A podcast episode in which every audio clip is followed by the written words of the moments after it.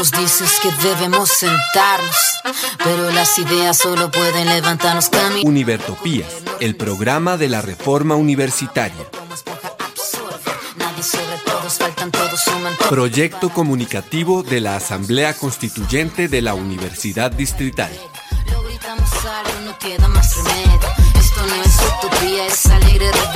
Por una educación como derecho y bien común. Escúchenos en frecuencia libre en las redes sociales y los espacios de encuentro ciudadano de la universidad, el campo y la ciudad.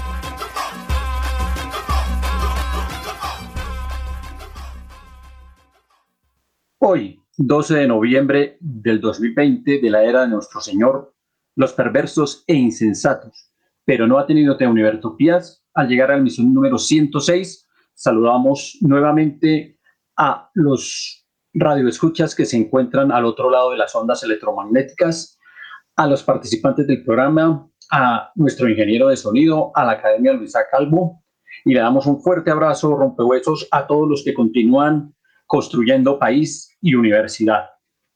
Hoy vamos a trabajar temas exclusivamente de la Universidad Distrital. En primera instancia vamos a darle un saludo a la profesora Olga Castiblanco, ganadora del premio de la Fundación Mujeres de Éxito 2020, concretamente en la categoría Educación. Y un reconocimiento a Julie Paulín Vanegas, licenciada en Química, también de la Universidad Distrital, en la categoría Ciencia y Tecnología. En segunda instancia, vamos a hacer una mención pequeñita a los desarrollos de la Asamblea Universitaria y finalmente vamos a hacer un leve análisis muy superficial sobre el estatuto de 2017 y su comparación con el estatuto que está trabajando el Consejo Superior Universitario, que en este momento tiene ahí en el horno, con relación al tema de las cavas. Eso será lo que vamos a trabajar el día de hoy. Iniciamos con nuestra zona musical y como estamos con Olga, va este tema. Iraca, con Luz de mi vida.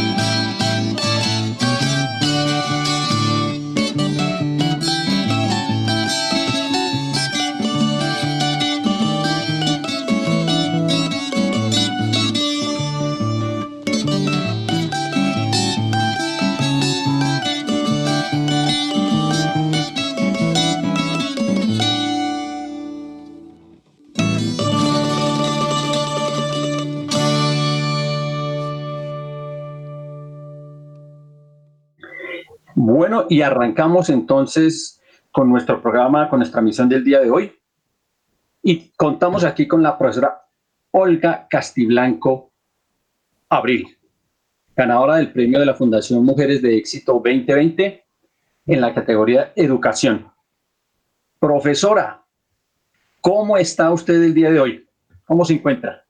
Hola Jairo, muchas gracias por la invitación. Pues contenta, estoy muy feliz. Un saludo a todos aquí, los de la mesa, María Eugenia, Olga, Paola. Eh, no, pues contenta de poder dar esa nota positiva, de llevar esa, esa noticia pues de alegría a la comunidad universitaria y pues de haber obtenido un reconocimiento a, muchos años de, de, trabajo docente e investigativo, ¿no? Y te agradezco por haber puesto ese tema ahí de, del cuarteto que tengo con mi esposo y mis niñas, ¿no? Que ese es un proyecto personal al margen de toda esta situación. Bueno, Olga, mire, encontramos lo siguiente, encontramos que la Fundación Mujeres de Éxito es una organización que viene funcionando desde 1995 y que ha entregado varios premios en varias categorías. Mm. Vamos a recordar algunas aquí algunas que tenemos, que hemos conseguido aquí. En el año 2001, las que vamos a mencionar son todas en las categorías de educación. Ellos se entregan en categoría de educación, en la categoría de ciencia y tecnología, en la categoría de mujer eh, que está en el extranjero y muchas eh, categorías más. Pero vamos a recoger solamente... Sí, deportes. También hacen emprendimiento rural, en política, en deportes. Ahí han nominado a Mariana Pajón. Hay varias personalidades ahí. Listo. Y vamos a hacer solamente mención a la categoría de educación. La primera que se dio fue en el 2001. Se la dieron a Vicky Colbert de Arboleda, que fue la directora y la fundadora de la Escuela Nueva eh, desde 1987. Escuela Nueva es la escuela que se hizo en las veredas colombianas, que se hizo en las zonas rurales y que se tomó eh, toda, la educación primaria desde ese año, desde 1987, e incluso hoy todavía tiene desarrollos. En 2004 eh, ganó María Liday Perea, gestora cultural y comunitaria para lograr el ejercicio pleno de los derechos humanos en las comunidades menos favorecidas, sobre todo las mujeres y las comunidades negras. Des en cuenta de, de lo que estamos hablando. 2007, Adriana Abadía, licenciada en literatura y preocupada por la educación de los niños y jóvenes de la región del Dobio, creadora de la Fundación ACERG, que trabaja proyectos de desarrollo social y medioambiental. En el 2013, María Aurora Carrillo, psicóloga educadora, autora de varias experiencias innovadoras educativas, como el modelo Crecer, implementado por el Ministerio de Educación Nacional en toda la básica primaria en varias regiones del país. En el 2017, Dilia Elena Mejía Rodríguez, por la enseñanza de las ciencias sociales a través de la didáctica viva y la educación para la cultura y la paz. Y en el 2020, pues no fue nadie, la doctora Olga Lucía Castiblanco, docente de la Facultad de Ciencias y Educación, nominada al Premio Mujeres de Éxito 2020 en la categoría Educación por su trayectoria en la enseñanza y didáctica de la física. Y tenemos un listado aquí de los jurados. voy a mencionar nomás tres, para no ir tan lejos.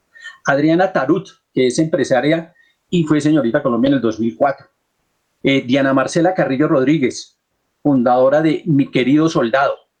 Vanessa Córdoba Arteaga, Arteaga, futbolista de la Selección Colombia. Y así tenemos más. Tenemos deportistas, tenemos eh, mujeres que han sido exitosas desde el punto de vista de la de los ejercicios políticos, de los ejercicios de lucha. Hay un, buen bloque. ese jurado está compuesto por más de 16 mujeres. Ángela Patricia Llaniot también, está Juan Lozano. Eh, sí, hay varias personas ahí. Y ahí está Camilo Pedro Valderrama, Lisbedo Mayra Bast. Bueno, esto es, eh, es, es una, una nómina de lujo lo que hay aquí. Bueno, ahora sí, eh, Olga, vamos a pasar el audio que ese día te hicieron tan pronto, te entregaron el premio y empezamos a hacerte unas preguntas con base en eso. Entonces se va el audio número cero.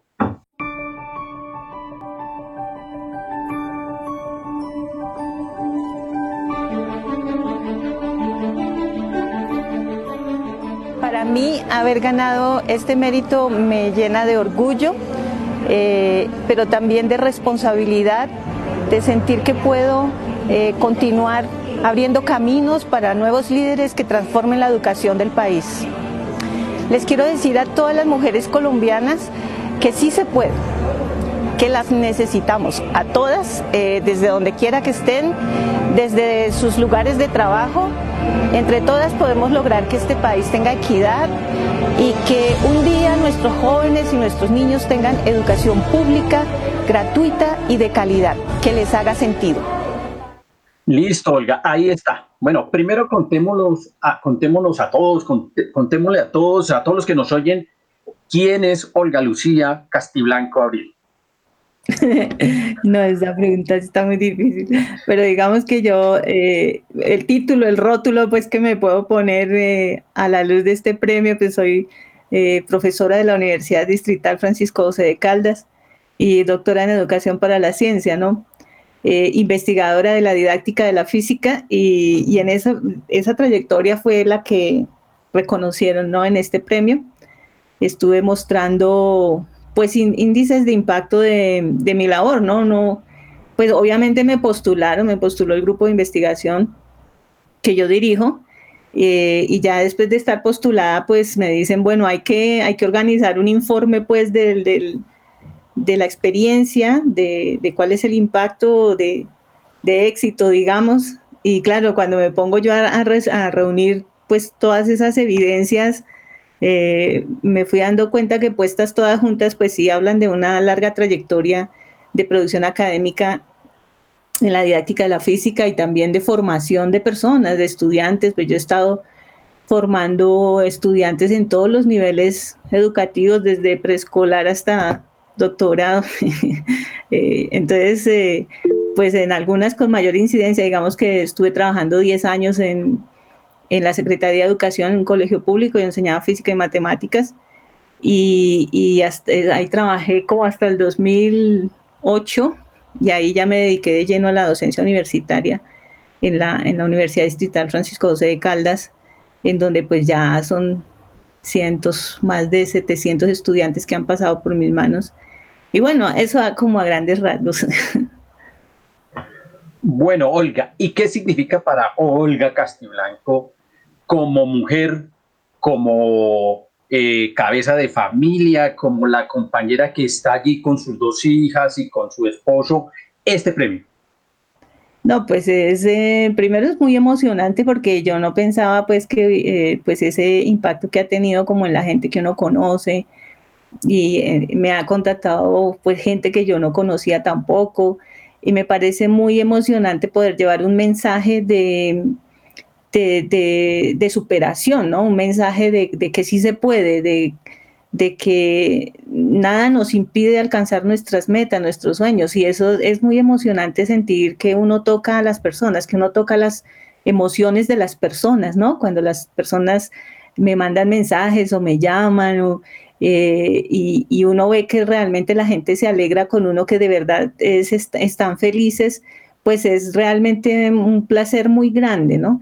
De hecho, una de las, de las razones por las cuales eh, yo vivo enamorada de la docencia y por las cuales yo decidí dedicarme a investigar en la didáctica eh, fue justamente porque encontré muy placentero el hecho de transformar las vidas de las personas, de poder tener ese poder, tener el poder de transformar las vidas de las personas en el mejor sentido de la palabra. Y, por eso desde hace, pues ya más de dos décadas me dediqué a esto. Y, pues hoy en día, en ese, en, ya cuando recibo este premio y, veo pues que, que tiene todavía más impacto, pues realmente es una felicidad muy grande. Y, eso, pues representa mucho, representa un reconocimiento a la labor docente, una reivindicación a la profesión docente, representa una reivindicación a las mujeres que decidimos estudiar y salir adelante. Eh, digamos, a partir del estudio, pues hay muchas maneras de salir adelante, digamos, pero eh, estudiar en, el nivel de, de posgrado es algo que muchas mujeres se cohiben a sí mismas inclusive por, por causa de, pues de, las, de los compromisos con la familia, con los hijos.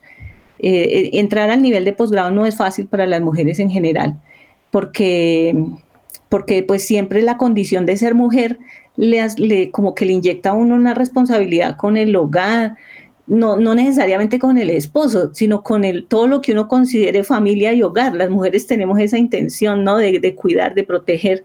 Y entonces muchas, muchas mujeres, yo sé, conozco muchos casos que han dejado de estudiar por, por dedicarse a, su, a sus hogares, a sus familias, a sus seres queridos. Otras, por ejemplo, han hecho, conocía, por ejemplo, cuando estuve haciendo el doctorado, eh, conocí una persona, una chica que, que, hizo al revés, de abandonó su familia para irse a, a estudiar. Y, y, era muy doloroso para ella y, cuando yo supe la experiencia, ella tuvo su, su, bebé de como de seis meses, la dejó, la dejó con, su, con la abuelita pues y se fue a estudiar porque quería pues alcanzar sus sueños, pero yo siempre pensaba, no, no es que no, no puede ser que uno tenga que sacrificar tanto, o sea, tiene, la sociedad tiene que entender que las mujeres tenemos una vida de mujeres y que aún así tenemos derecho a estar en, eh, pues en todos los niveles académicos que queramos. Entonces, ganar este premio y poder decir esas cosas, pues me llena mucho de emoción de pensar que de pronto algunas mujeres que me escuchen si estaban indecisas o confusas, pues al escuchar este testimonio puedan como aclarar alguna idea, qué sé yo, no sé, al menos me hago esa ilusión, ¿no? Bueno, ahora, Olga, hablemos del grupo de investigación, el grupo en el que trabajas de didáctica de la física. Eh, ¿Qué impacto tiene allí en, en el premio ahora que se tiene, ahora que existe el premio, ahora que lo ha recibido? y que te postularon, hicieron el trabajo. Ahora, el grupo, ¿en qué tónica está? ¿Eso qué refuerzo le da? No, pues es maravilloso porque, mm, bueno, primero que todo yo quisiera decir que el premio realmente, pues obviamente me lo dan a mí, pero cuando yo presento toda mi experiencia de vida y de docencia y de investigación, realmente la Universidad Distrital Francisco José de Caldas es quien se gana el premio, ¿no? Porque ha sido pues mi casa y en donde he crecido como profesional y como persona, obviamente. Entonces, mm, ese grupo lo fundamos con, con Diego Vizcaíno, que es mi esposo, que también es investigador en la misma línea, pero pues no es profesor de la Universidad Distrital. Eh, pero lo fundamos en 2006, eh, o sea, hace 14 años ya. Y, cuando lo fundamos ya teníamos varios productos. ¿Por qué decidimos fundarlo? Esa fue, fue la, primera pregunta, ¿no? Porque eh, ya llevábamos más de, para 2006 ya estábamos como desde el año 2000 investigando, tratando de instalar una idea, una tesis acerca de la didáctica de la física que se sale de lo convencional, o sea, decir, ya estamos proponiendo enseñar física de modos no tradicionales, lo cual lo proponen muchas otras personas en el mundo, eh, aquí en la universidad inclusive, en el país. Eh, pues eso hay muchos, bueno, no muchos, pero hay grupos de investigación aquí en Colombia, en Latinoamérica, en, Europa, en todo el mundo, que, que mandan teorías ya para salirse de lo tradicional, ¿cierto? Pero esta perspectiva que nosotros estábamos montando era distinta a esas otras tiene, tiene un enfoque distinto.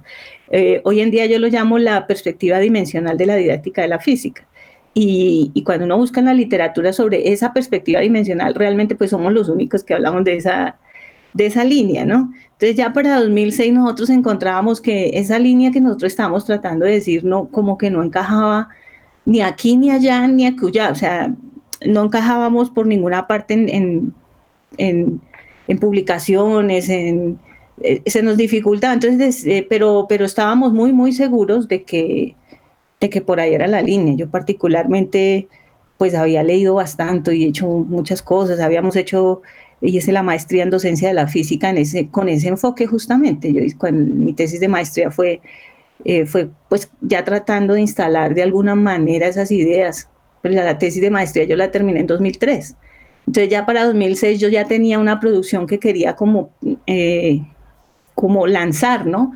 Pero no encontraba cómo. Al tiempo yo fundé la, la, la revista Góndola Enseñanza y Aprendizaje de las Ciencias, que es una de las revistas de la Universidad Distrital que ya tiene impacto internacional a nivel de Iberoamérica, es bastante reconocida y también fue un trabajo arduo tratando de crear esas redes de tejer redes, literalmente de tejer redes académicas en torno a, a nuevas ideas sobre la didáctica de las ciencias. Entonces, ahí después, pues cuando hice el doctorado, ya la pregunta de investigación en el doctorado mía fue justamente cómo diseñar un marco teórico para esa perspectiva dimensional de la didáctica de la física, y de ahí salió un libro. Entonces, digamos que ya a partir de eso, toda la gente que ha venido trabajando en el grupo de investigación en enseñanza y aprendizaje de la física, eh, cuando se vinculan, eh, yo soy bastante clara, mira, aquí trabajamos es esta perspectiva, es en esta línea, con estas metodologías, casi que es como un, eh, un culto, digamos. Entonces, la gente que se va enganchando, pues sabe que estamos hablando de una cosa que que es diferente, que es diferente. No decimos ni siquiera mejor ni peor, sino que es diferente y que nos gusta mucho porque tiene muchos resultados positivos inmediatos. Es decir, yo lo veo directamente con mis alumnos, lo veo directamente cuando doy, eh, doy talleres o conferencias, que fue otro de los aspectos que valoraron para este premio y es pues la trayectoria ya de conferencias como invitada central a eventos académicos ya en varias universidades de Bogotá, del país y, de fuera del país y también la producción de artículos y todo en esta, en esta línea. Yo lo veo cuando voy a dar esas, cuando me invitan a dar conferencias, talleres, asesorías, que, que, el modo como presento el discurso, el modo como presento el desarrollo de las actividades tiene un impacto muy, eh, tiene un impacto fuerte en las personas, porque me lo dicen, porque me lo dicen directamente. Entonces, y tengo pues varias evidencias de cosas de esas. Entonces,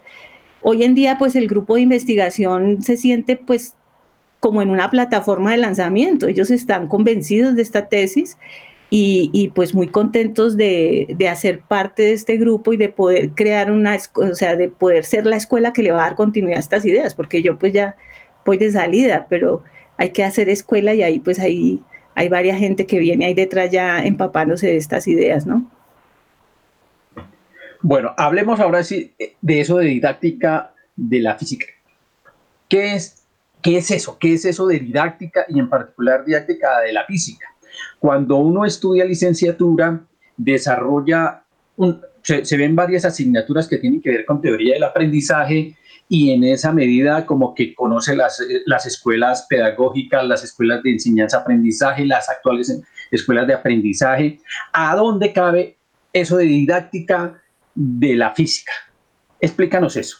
Sí, pues me gusta cómo haces la pregunta porque justamente ahí es donde, donde empiezo a abrir mi, mi, propio, mi propio camino, ¿no? Mi propio rancho, pues. Um, una cosa es que está, estoy, em, no comparto la idea de que la didáctica es un tema de juego, de entretención, de lúdica, de hacerle más fácil la clase al estudiante. Esa no es la idea de didáctica que desarrollamos nosotros. La idea didáctica nuestra es que la didáctica está en la cabeza del profesor, en la cabeza del profesor, no en los recursos de apoyo de la clase. O sea, eso que llama recursos didácticos, que usualmente se llama recursos didácticos, que es un software, un juego, un taller. Eh, para nosotros eso no es didáctico, eso es apenas un recurso de apoyo. Lo llamamos así, recursos de apoyo. La didáctica está en la cabeza del profesor, en el modo de ser profesor, en el, modo de pensar la docencia. Por lo tanto, eh, la tesis que yo elaboré es una tesis de formación del pensamiento del profesor. Eh, y cuando hablo de que sea una perspectiva dimensional es porque efectivamente educar el pensamiento del profesor para que diseñe sus propias metodologías, porque esa es la otra idea con la que rompemos y es que desde esta perspectiva no pueden haber guías de cómo ser buen didacta, ¿cierto? Porque no puede ser, porque cada profesor tiene que diseñar su propia estrategia metodológica en función de quién es esa persona como profesor y en función de sus alumnos, de su contexto, de la razón por la cual están aprendiendo física, porque no a todo el mundo le interesa aprender la física para la misma cosa, eh, pero todo el mundo debería aprender la física porque es un derecho de la humanidad tener acceso al conocimiento que la humanidad misma ha producido. Eh, entonces, cuando decimos la perspectiva dimensional de la didáctica la física, quiere decir que esa educación del profesor, esa educación del pensamiento del profesor tiene que ser integral. Y así como tú lo has puesto, que es como todos nos educamos, ¿cierto? Que vemos unas materias de educación, otras de pedagogía, otras de psicología o general o cognitiva, y se espera que, y otras de física y otras de matemáticas y otras de, bueno, una diversidad de cosas. Y se espera que el profesor en algún momento de la vida, que no se sabe cuándo, va a tener el criterio suficiente para unir todo eso, todas esas teorías las va a unir en un punto donde necesita resolver. O sea, cuando se encuentre con un estudiante que no aprende física o que no quiere o que no tiene interés, ahí es donde se necesita que el profesor sume todos esos conocimientos que aprendió en todas esas materias y los ponga a trabajar en su cabeza en función de cómo resuelvo este problema, cómo hago que este niño aprenda, cómo hago que este niño tenga interés. Y pues lo que la experiencia nos ha mostrado ya por, por, por décadas, tal vez por siglos, es que ese momento esperado nunca llega. O sea, el profesor nunca se le educa en un criterio de cómo sumar las, lo que aprendió de psicología con lo que aprendió de pedagogía, con lo que aprendió de educación o política o ética, cómo mezcla todo eso para, para posicionarse frente a un problema en la clase, pues eso el profesor no, no lo hace no lo hace. Y el sistema educativo, digo el sistema porque en general es un problema de todo el sistema, o sea, de la política educativa, de las directrices institucionales, de la cultura de las instituciones educativas, en, general todo el sistema educativo cree que es, eh, que es un tema de que el profesor tiene que hacerlo, o sea, que el profesor enfrentado a un problema, pues ya eh, para eso se le paga, para que resuelva el problema. Pero pues no, la realidad muestra que el profesor necesita formación específica para saber cómo mezclar unos contenidos con otros en función de resolver un problema concreto de aprendizaje y de enseñanza de la física. Entonces, la perspectiva dimensional yo la trabajo en tres dimensiones, que es la dimensión disciplinar, la dimensión sociocultural y la dimensión interaccional. Eh, y yo cuando digo dimensiones es como eh, solo tener un dibujito de un cubo en donde una cara del cubo es la dimensión disciplinar, otra cara del cubo es lo sociocultural y otra cara del cubo es lo, lo interaccional, como, como quien dice largo, alto y ancho para poderme pensar el espacio, en el sentido de que ninguna existe sin que existan las otras y ninguna tiene sentido sin que tengan sentido las otras. Entonces, eh, en la dimensión disciplinar, eh, trabajamos cómo educarle el pensamiento al profesor para que aprenda a reconocer su dominio de la física o de la química o de la biología, de la ciencia que está enseñando. Y cuando digo reconocer es volver a conocer, porque una cosa es la física que, que esa persona logró decirle a su maestro para pasar el parcial y graduarse un día como licenciado en física o físico, pero otra cosa es la física que le habla a los alumnos en la clase. Es decir, ese discurso que el profesor ya pone en la clase ya es ya no es ni el de su profesor ni el de la ciencia, es, su propia carreta. Entonces hay que enseñarle al profesor a identificar si de lo que está hablando, si tiene sentido lo que está hablando para él mismo siquiera. Eh, y esa es la dimensión disciplinar. Y la dimensión sociocultural ya es decirle, bueno, bueno, usted ya sabe, tiene criterios para pensar sobre lo que enseña de física, pero ahora tiene que comprender que poner ese contenido en un contexto educativo implica considerar condiciones sociales y culturales de los estudiantes. Y eso no es una retórica, no, pues eso todo el mundo lo dice, como que todo el mundo dice, sí, pues obvio, si usted le va a enseñar a un niño, pues no va a hablar igual que si le va a enseñar a un adulto, sí, obvio. Pero resulta que no es tan obvio y resulta que no es tan fácil contextualizar el contenido científico. Entonces hay que educar al profesor para eso. Entonces yo la dimensión disciplinar la educo desde la historia, filosofía y epistemología de las ciencias, mientras que la dimensión sociocultural la educo desde la psicología, la pedagogía, la educación, la antropología, la sociología, la lingüística, pero no en el sentido de vamos a tomar un curso de cada cosa y ahí después mezclamos, no, sino en el sentido de que yo como formadora ah, de profesores es, selecciono, porque soy profesional en eso justamente, selecciono lo que nos sirve de cada disciplina y lo pongo al servicio de un problema concreto de enseñanza de la física y les, y les voy llevando al estudiante futuro profesor o al profesor en ejercicio en una reflexión sistemática eh, acerca de cómo desarrollar, por ejemplo, el pensamiento crítico. Y así, bueno. Y la dimensión internacional es la, la otra faceta que debe aprender el profesor y es lo que se suele confundir con didáctica. Entonces, pero nosotros lo llamamos así es porque entendemos que no, no hay ningún proceso de enseñanza y aprendizaje si no hay interacción entre las personas. Si no hay comunicación efectiva y, honesta y sincera. O sea, si eso de verdad no ocurre, pues no está ocurriendo nada que es lo que ocurre pues en la mayoría de las clases del mundo entero hoy en día. En este momento habrán muchos profesores hablándole a los alumnos y sus alumnos escuchando, haciéndose los que escuchan pero sin escuchar nada. Y, y en eso nos gastamos el tiempo de la educación. Entonces, como que nuestra apuesta es que no, la interacción en el aula es fundamental y nunca habrá una clase igual a otra. Por lo tanto, no hay tiempo que perder. Por lo tanto, cada minuto de la clase cuenta. Por lo tanto, cada recurso de apoyo tiene que ser específicamente diseñado. ¿Y cómo hace el profesor para saber si el material que llevó sí corresponde o no? Bueno, es que eso hay que educarlo.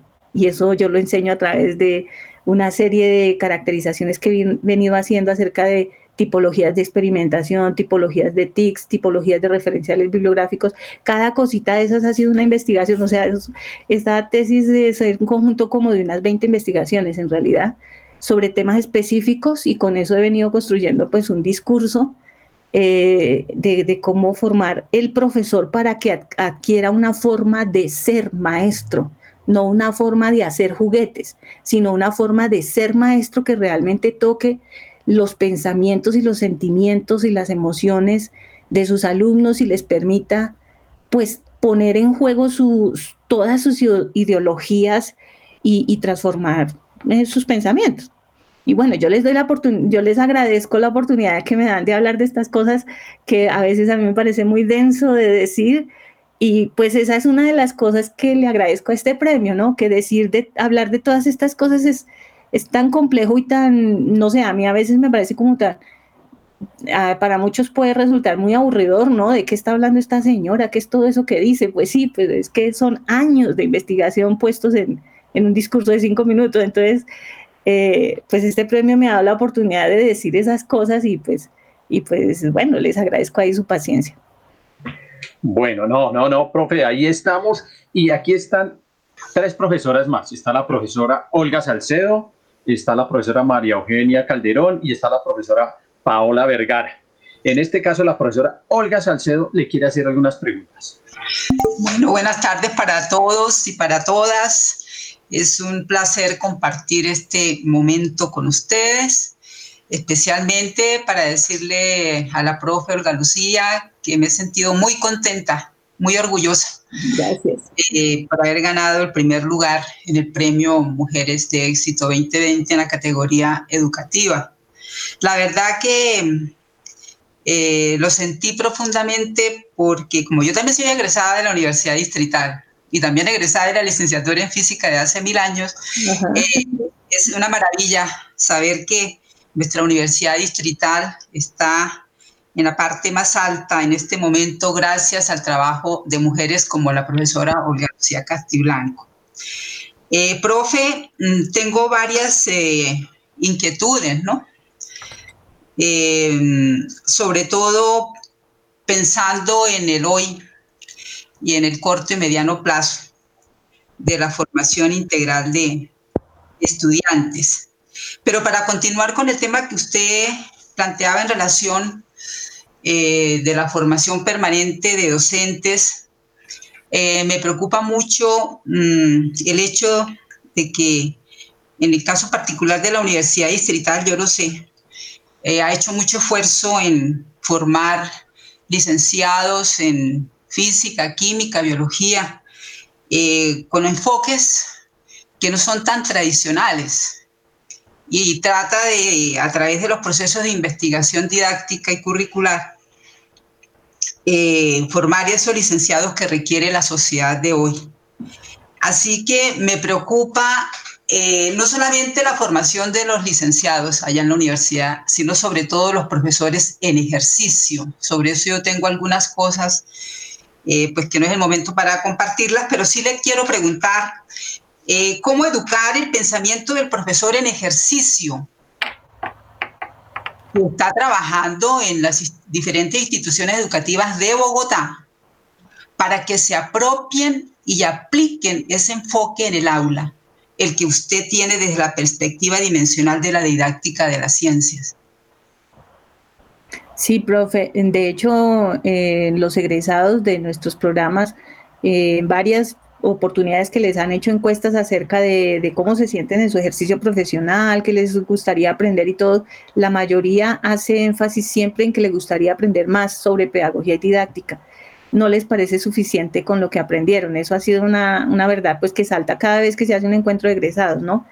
Y a pesar de que sí, la universidad de hecho tiene un programa mm, no, no tan tradicional y tan, digamos que es un, es un programa único, eh, aún así eh, falta mucho para que realmente tenga el impacto que se, que se quiere, ¿no? ¿no? No es que sea malo, digamos, muchos de nuestros egresados, muchos no, todos los egresados que están trabajando, por ejemplo, en el distrito, son reconocidos por, por su buen desempeño, por su compromiso con la docencia. Pero ellos mismos, estos mismos egresados, lo digo por, por muchos egresados que son amigos que me encuentro y también por lo que ofrecen los, las encuestas que se hacen, eh, todos ellos sienten la necesidad de mayor formación y de, sobre todo de formación actualizada, porque muchos ya salieron hace 15, 20 años eh, o 10 años, inclusive 5 años ya está desactualizado. Entonces, eh, obviamente se necesita un programa de formación permanente. Pero el problema es que, vuelvo y digo, es, que el, sistema educativo en general está un poco perverso en ese sentido. la, formación docente que llega a los colegios normalmente eh, hace, digamos, es muy desarticulada. Es muy desarticulada y no responde a problemas puntuales que tienen los profesores en su momento. Eso lo dicen los profesores en ejercicio fácilmente. Lo he escuchado en muchas charlas que ido a dar a profesores en ejercicio, justamente. Eh, siempre alzan la mano para decir, profesora, sí, pero cuando nos llega usted al colegio así, como, sí, o usted, o unas capacitaciones como más eh, más aterrizadas a los problemas que estamos representando, ¿sí? Pues eso ya es un tema de política educativa. Entonces, por supuesto que se necesita mayor, mayor no, es que el problema que yo veo es el siguiente, la capacitación docente o la formación, los programas de formación docente, se suelen ver como, como una decoración, como un moño que le, que le llegó un día a un profesor, ¿cierto? Como un, complemento, como un, como una, un regalo pues que el, que el sistema le hace al profesor. Y a mí me parece que así está mal entendido. La formación docente tiene que ser vista como una herramienta de trabajo del profesor, como, sí, como cuando el ingeniero va a trabajar y, necesita que le den su casco, sus guantes, su overall, su computador, sus, sus cosas que necesita para trabajar. Pues el profesor también, eh, la formación y la actualización permanente del docente es un, es un eso debería ser entendida como un insumo básico que el profesor necesita para poder desempeñar su cargo, ¿no? Entonces, sí, sí, estamos lejos de eso, profe, todavía hay mucho por hacer, mucho, mucho. Por eso es una de las potencias que le encuentro a, a poder tener de repente una voz más alta que otros para poder decir estas cosas, ¿no? Así es, profe. Bueno, y en relación con nuestros alumnos, porque es la relación maestro-alumno, ¿no? Eh, últimamente se escucha que la mujer tiene poca participación en las denominadas STEM, que en español significa ciencia, tecnología, ingeniería y matemáticas. Entonces a mí me parece que su propuesta de desarrollar habilidades de pensamiento mediante la experimentación en el aula a través de las tipologías, que es una maravilla la forma como usted desarrolla, desarrolla cada una de ellas, eh, y que usted las ha estudiado y trabajado con sus estudiantes, eh, eso sería un, un, camino expedito para obtener, entre otros resultados, que las niñas y las jóvenes mujeres se enamoraran de la ciencia, la tecnología, la ingeniería y las matemáticas. Sí, claro. Y disminuir esa tasa de tan, tan baja de participación de, de la mujer en esas, en, esas, en esas ciencias. ¿Qué opina? Total, profe, porque la, la, una de las razones por las cuales hay tan pocas mujeres, que es una verdad, hay muy pocas mujeres en todas estas áreas, es porque desde pequeñitas y desde la escuela y desde la casa no se les educa para pensar en ciencias, es más, se les, se les, se les ignora cada cosa que dicen sobre ciencias, ¿no? Pero es un tema ya cultural. Y esta propuesta que yo traigo es bastante incluyente. Eh, yo ya la he trabajado aquí en la licenciatura en física durante varios semestres. Yo y ahora ya hay un equipo de cinco profesores que, que copiaron esta idea y todos dan muestra cuando termina el semestre. Las profes me dicen, no, súper bien, nunca hay una profesora que me dice, yo tantos años enseñando y yo nunca me he dado cuenta del potencial que tiene eh, enseñar la física, porque ahora la enseño con sentido. Entonces, no me estoy inventando, ellos, ellos lo dicen. Entonces, yo he visto que esta propuesta es bastante incluyente porque no tiene nada que ver con si eres mujer o hombre o gay o trans, eso no nos interesa, nos interesa es el ser humano como tal, ¿sí? qué piensa, qué dice, cómo argumenta, cómo se relaciona con los demás. Y por ejemplo, a través de las tipologías de experimento es, es impresionante ver cómo estudiantes que suelen ser eh, aislados por los demás, por la, razón que sea, porque hay mil razones para aislar a alguien en curso, rápidamente se van integrando y van desarrollando lenguaje, eh, deseos de criticar, de debatir, y entonces, pues, por supuesto que estoy, estoy muy contenta de poder mostrar ese resultado y poder decirles, miren, por aquí hay un camino, como, como usted lo dice, un camino expedito, por ahí se puede, se puede porque lo hemos visto. Entonces, viene, ahí vamos. Bueno, y la última para darle la palabra a, mis otras colegas y amigas. Eh, bueno, y entonces la Universidad Distrital, ¿qué debería eh, para, por un lado, educar el pensamiento del profesor en ejercicio en Bogotá? ¿Y qué debería hacer para atraer el mayor número de niñas y jóvenes que están en las instituciones educativas de Bogotá al campo de la STEM? No, pues lo primero es valorar este tipo de trabajos. Pues en, la medida en que se valore y se reconozca, se puede difundir con el sello de la Universidad Distrital, ¿no? Eh, pero pues infelizmente pues hay, hay situaciones adversas, ¿no? Que, probablemente no, no facilitan mucho ese, ese tránsito, ¿no? En, este momento, por ejemplo, en la, universidad, en la Facultad de Ciencias de Educación se acaba de abrir el programa de física, lo cual no es malo, es decir, es bueno que haya un programa de física, pero tiene un efecto directo y es que eh, entra a, minar, digamos, las, las condiciones de desarrollo de las licenciaturas. Entonces, bueno, es, ya es un tema político y eso habrá que trabajarlo en ese nivel político, ¿no? Eh, pero pues sí, la universidad podría pues digamos, valorar eh, de mayor manera eh, propuestas como esta. De hecho, digamos, yo no puedo decir que no haya sido valorada porque de hecho lo, lo que he logrado hacer ha sido pues justamente con, con apoyo de la Universidad Distrital.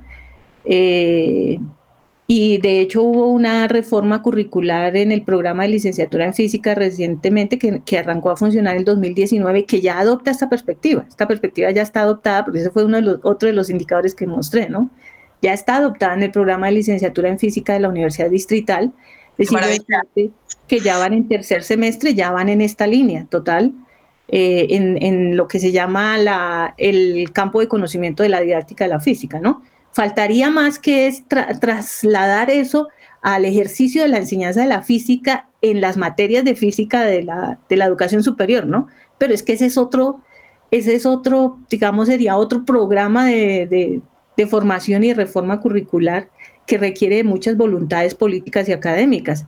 Pero digamos que ahí vamos, ahí vamos, ya por lo menos hacemos ruido, ya por lo menos el nombre suena, ya por lo menos hay una, una manera de mostrar eso, ¿no? También he tenido impacto en el diseño de la maestría en enseñanza de la física de la tecnológica de Pereira.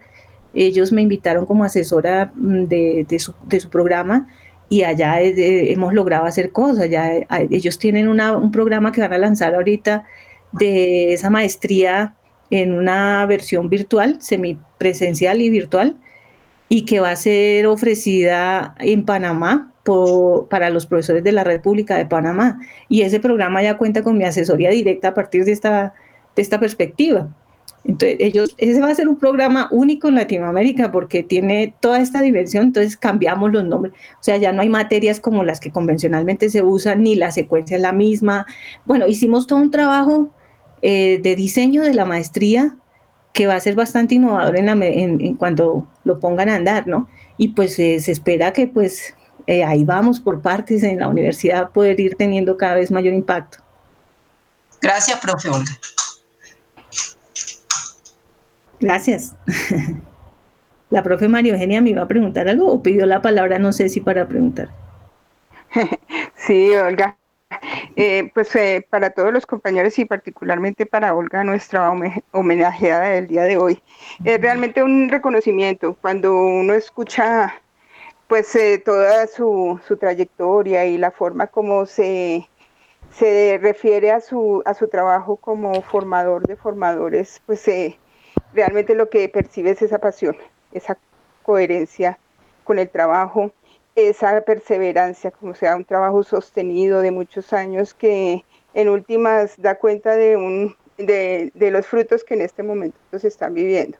Entonces yo quiero reconocer esa, esas cualidades en, nuestra profesora que pues ha obtenido este premio de reconocimiento como mujeres de éxito y en ese sentido también veo que con su, o sea, con su, esa pasión que transmite al, hablar de, de, su hacer alrededor de la didáctica de la, de la física, cómo concibe esa didáctica, y cómo con ese, con ese lenguaje pues eh, realmente seduce, o sea, eh, nos lleva y nos, eh, nos traslada un, a, su, a su trabajo y nos hace comprenderlo y ver que tiene una perspectiva distinta. yo quisiera resaltar mucho también de lo que nos ha comentado Olga, esa, esa integralidad que nos ofrece al, al, al comentarnos alrededor de su vida y esa sensibilidad y esa naturalidad con que nos cuenta su vida como mujer y esa integralidad que se, que se nota en su hacer. Entonces ve uno que es una, una mujer de éxito no solo porque es que se reconoce en el campo de la didáctica, sino porque su vida se ve que se, eh, tiene un desarrollo pleno en su ámbito profesional, pero también en lo familiar. Se evidencia también en lo artístico, también como ese componente de su ciudadanía y su ejercer una postura crítica frente a el sistema educativo. Y eso lo que nos muestra es que pues en toda mujer vamos a encontrar esa integralidad, sí, pero que esa perseverancia, esa pasión, esa coherencia hace que se logren eh, eh, superar eh, muchos de las eh, de, llamémoslos así, obstáculos o, dificultades que encontramos en muchas ocasiones las mujeres en, en la sociedad como ha sido concebida histórica y tradicionalmente y que muchas de nosotras pues que hemos tenido que seguir nuestros sueños como dicen y luchar por ello y perseverar y tal vez eso nos hace nos ha dado una fortaleza para asumir esos retos y casi que los retos se nos vuelven para nosotros un, un imperativo para continuar, continuar y casi que se nos vuelven también como, eh, un combustible para, para continuar ese camino para llegar a esas utopías, a esos sueños que nos hemos planteado. Entonces yo creo que, que es un reconocimiento también esa integralidad del ser que hay allí y que también es un mensaje para, para, para nosotras, las mujeres en general, y es que si bien la sociedad nos, nos marcó eh, algunos eh, obstáculos, pues eh, hemos podido con el trabajo muy sostenido, el trabajo coherente, hemos podido superarlos y hoy en día yo creo que estamos en un momento en que florece todo ello y vemos que a la mujer mucho más empoderada, a la mujer mucho más eh, en ejercicio de su, de, su ciudadanía, de su humanidad integral, de manera integral. Entonces me parece que es un ejemplo muy bonito la forma como eh, escuchar todo lo que la, la profe Olga nos ha compartido eh, en este rato y de verdad un reconocimiento muy grande, profesora Olga, porque sabemos de, del aporte que hay en todas estas palabras para la formación de formadores. En este punto quiero hacer énfasis también en ello, y es que la, pues, como política y como un marco de sistema educativo, tiene que dársele el lugar que corresponde a estos eh, procesos de formación de, docentes y tenemos que lograr que la, la, profesión docente sea reconocida y sea una profesión que merece un lugar muy privilegiado eh, en la sociedad porque es un cimiento para el desarrollo de, de, la sociedad. Y esa formación de docentes en todos los ámbitos, no solo en la formación de educadores mismos, sino que en las demás profesiones también la docencia requiere atenderse como eso, como la necesidad de que ese, de ese profesional se reconozca también en la, en la formación docente. Entonces lo estoy hablando desde mi formación en ingeniería y pues el haberme introducido en el ejercicio docente consciente también después de lo, eh, con los años de experiencia que hubiera sido mucho más fácil y muy más fructífero si ya eh, el país hubiera desarrollado más estrategias para la formación eh, de docentes en otras áreas también y fortalecer mucho la formación de formadores en el país, darle el lugar que corresponde. Entonces, eh, profesora Olga, realmente mi, mi, mayor reconocimiento, no solo por el, por el premio que es tan merecido, sino porque soy conocedora de toda su trayectoria y su perseverancia y trabajo. Gracias, María Eugenia. Mil gracias por esas palabras, porque además sé que, que vienen de corazón, que son sinceras y honestas, y eso es hermoso. Y yo quiero enfatizar sobre lo que tú has dicho, de que exactamente esa es una de mis, de mis convicciones, y es que el profesor es un profesional y tiene que ser asumido por la sociedad como un profesional de la enseñanza. Y eso significa varias cosas. Significa que no cualquiera puede enseñar significa que no se forma un profesor de cualquier manera, significa que no sirve solo con que sepas algo para que lo enseñes.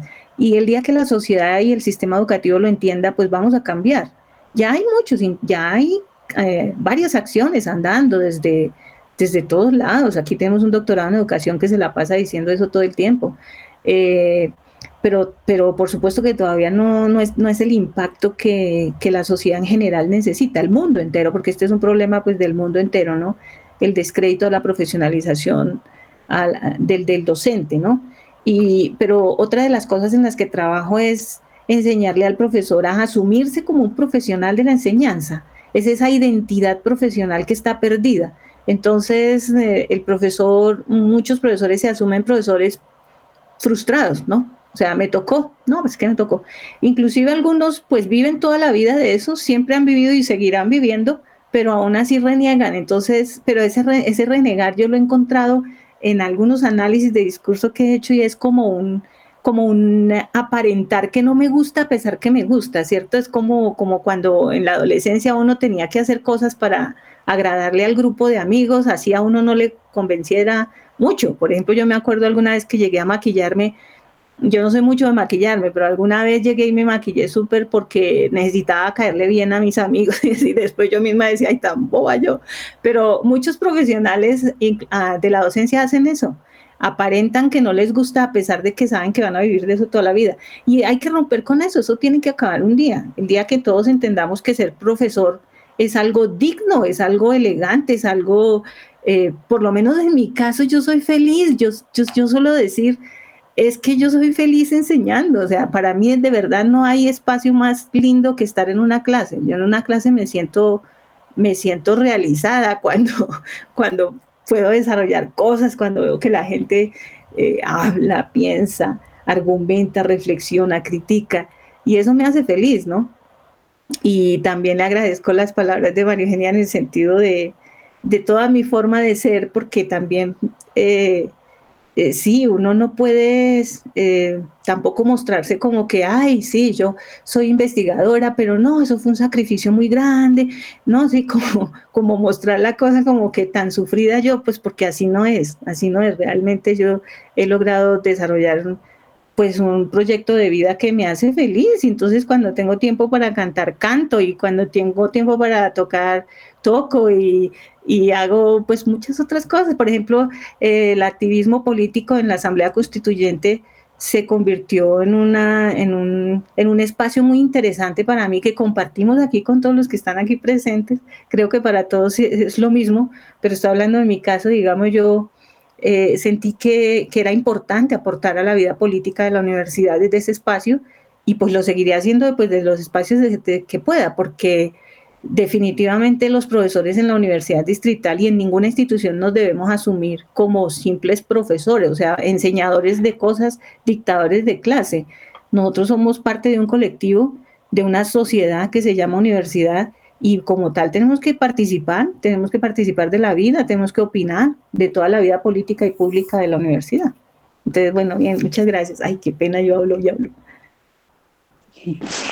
Muchas gracias, profe Olga. También les quiero reiterar eh,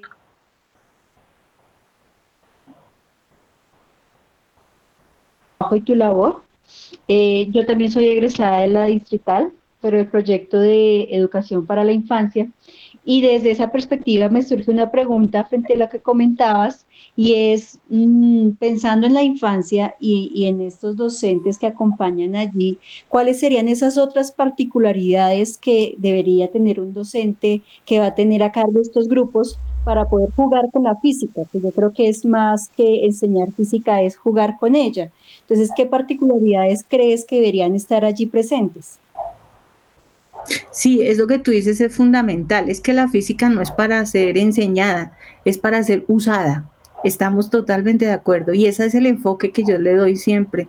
Eh, es decir, la física no es el fin de la enseñanza de algo, sino es un medio.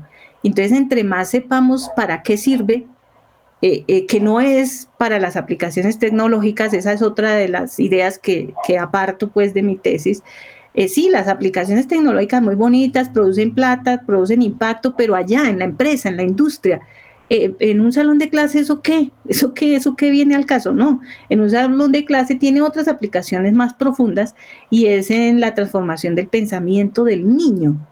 Eh, y, claro, las, los profes que van a trabajar con niños, es que es un derecho que se les quitó a esos profes y, casi que no se, les, no se les permitió saber que las ciencias naturales son una forma de ver el mundo. Así, son una forma de ver el mundo. Y por lo tanto, todos estos profesores deben tener, absorber esa forma de ver el mundo, esa forma de aprender a observar la naturaleza de manera simple o de manera sistemática, o esa forma que tiene que ver con aprender a dudar del sentido común. Porque eh, la, si hay algo que choca a los chicos cuando llegan a grado décimo y once y les empiezan a enseñar física, primero, pues bien mal enseñado, o sea, un montón de ecuaciones que no tienen nada que ver con los fenómenos de la naturaleza ni con su forma de pensar, pero aún cuando lo hacen más, eh, eh, menos rígido, digamos, eh, los chicos empiezan a chocar con el hecho de que casi nada de lo que les dicen coincide con lo que ellos pensaban. Entonces, eh, ah, que los cuerpos no, ¿cómo se caen los cuerpos? Entonces los niños dicen, pues, pues se caen así.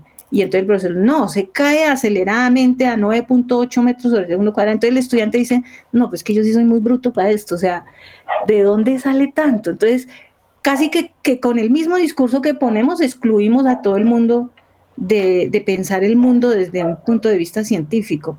Entonces, claro, una característica fundamental es que el profesor que va a trabajar con los niños debe aprender a ver el mundo desde el punto de vista de la ciencia, pero es que eso no se enseña como se enseña tradicionalmente, es un desastre. O sea, ahí es que educar el pensamiento del profesor para hacer ese tipo de, para desarrollar ese, ese tipo de observación, ese tipo de pensamiento, ese tipo de argumentación, de crítica sobre hechos muy básicos, ¿no? Yo tengo artículos publicados sobre trabajo con niños, pero les digo, yo trabajo en todos los niveles y hemos trabajado recientemente, estuvimos con unos estudiantes trabajando con niños de tercero de primaria y también con niños de preescolar, trabajando el concepto a través del concepto de luz. Y lo que uno ve que puede lograr es maravilloso, la, interacción aumenta, la profesora titular estaba muy feliz de ver que, que nunca había visto los niños todos tan concentrados en un solo punto, porque si hay algo que les cuesta a los profes de, preescolares concentrarlos, eh, mantenerlas, sostener la atención, digamos, por más de 5 o 10 minutos en una sola cosa. Entonces, cuando uno encuentra que la física me facilita eso, no, pues una maravilla, ¿no? Pero por supuesto que ahí hay mucho que, que estudiar. Bueno, profe Olga, muy amable por haber asistido a su programa Univertopías. Yo la voy a sacar un tris del, del, del contexto que trae para hacerle una pregunta más. ¿Qué es Iraca?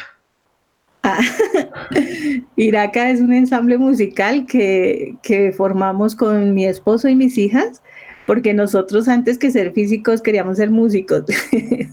Entonces, desde hace muchos años estudiamos música en la Academia Luisa Calvo, en nuestra actual Academia Luisa Calvo. Yo estudié allá tres años, hace como muchos años, muchas décadas.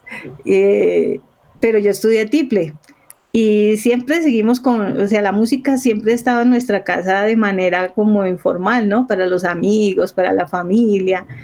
Y, y cuando tuvimos las niñas, eh, rápidamente, apenas las niñas pudieron empezar a tocar algún instrumento, ya ya dieron muestras de que que tienen pues una vena artística y son muy talentosas. Entonces, eh, desde pequeñita, la mayor, la mayor en este momento tiene, Zulmita tiene 13 años y la menor tiene 10 años. Nosotros nos demoramos un poco en tener bebés y esas chicas de la que tiene 13 años desde los 6 años está estudiando violín, la que tiene 10 años desde los 5 años está estudiando guitarra y bandola y entonces un día decidimos pues ensamblarnos y hacer un grupo musical y estamos interpretando música del folclore andino colombiano con muchos sueños ya pues nosotros papá y mamá ya estamos como de salida viejitos pero todavía aguantamos un rato. Pero lo hacemos más por las niñas no ellas tienen una proyección clara en, el mundo del arte no y entonces ahí tenemos ensamble Iraca para que nos busquen en YouTube. En YouTube está todo, también tengo un perfil del, del GEAF, ahí están varias de las entrevistas y conferencias que he dado, y tenemos también el canal de, de Ensamble Iraca, y, y bueno, eso. gracias. Bueno, Olga, muchas, muchas gracias. Este programa se hace en homenaje a quien ayudó a construir precisamente este proyecto que se llama Univertopías le agradecemos mucho haberse hecho presente, haber podido preguntarle hasta la saciedad. Y la vamos a despedir con esta canción del ensamble del grupo Iraca. Un aplauso, y un aplauso, un aplauso para la propia Gracias.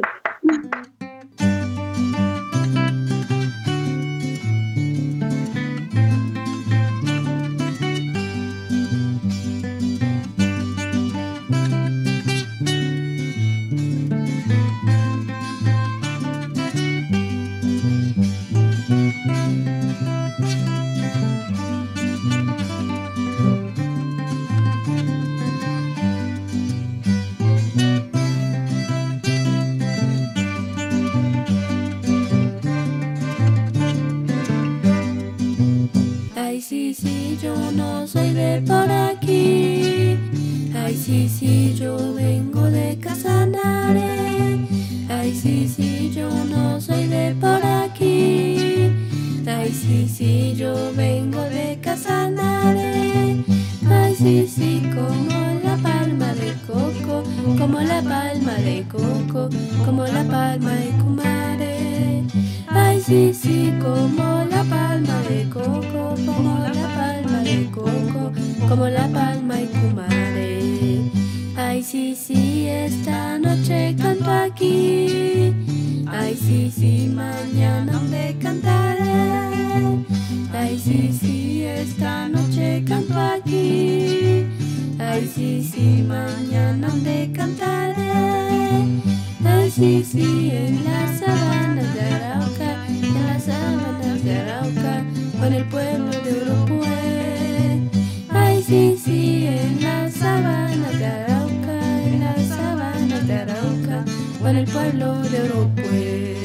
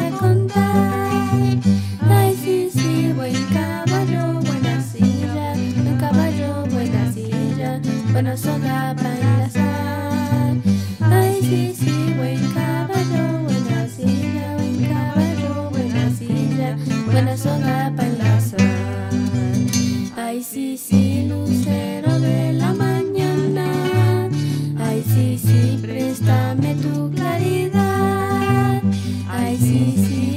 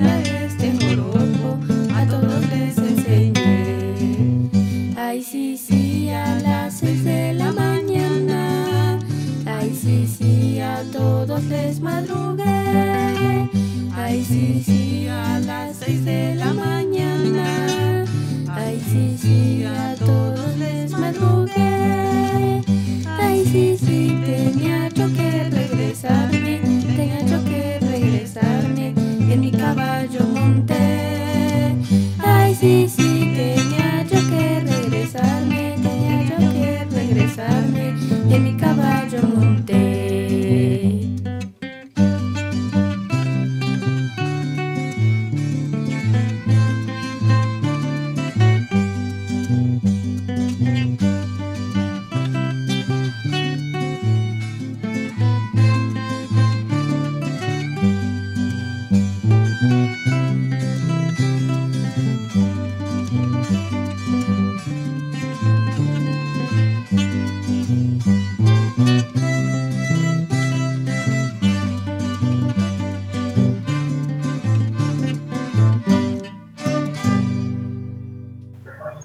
perversos e insensatos, pero no atenidos de Univertopías, agradecemos a nuestro ingeniero de sonido, a la Academia Luisa Calvo, a cada uno de nuestros invitados, en especial a la profesora Olga Lucía Castiblanco, a María Eugenia, a Olga Salcedo y a Paola Vergara, a todos los que se encuentran al otro lado de las ondas electromagnéticas y nos vemos y nos oímos el próximo 18 de noviembre y para toda la comunidad que construye país, que construye universidad, un fuerte y fraternal abrazo.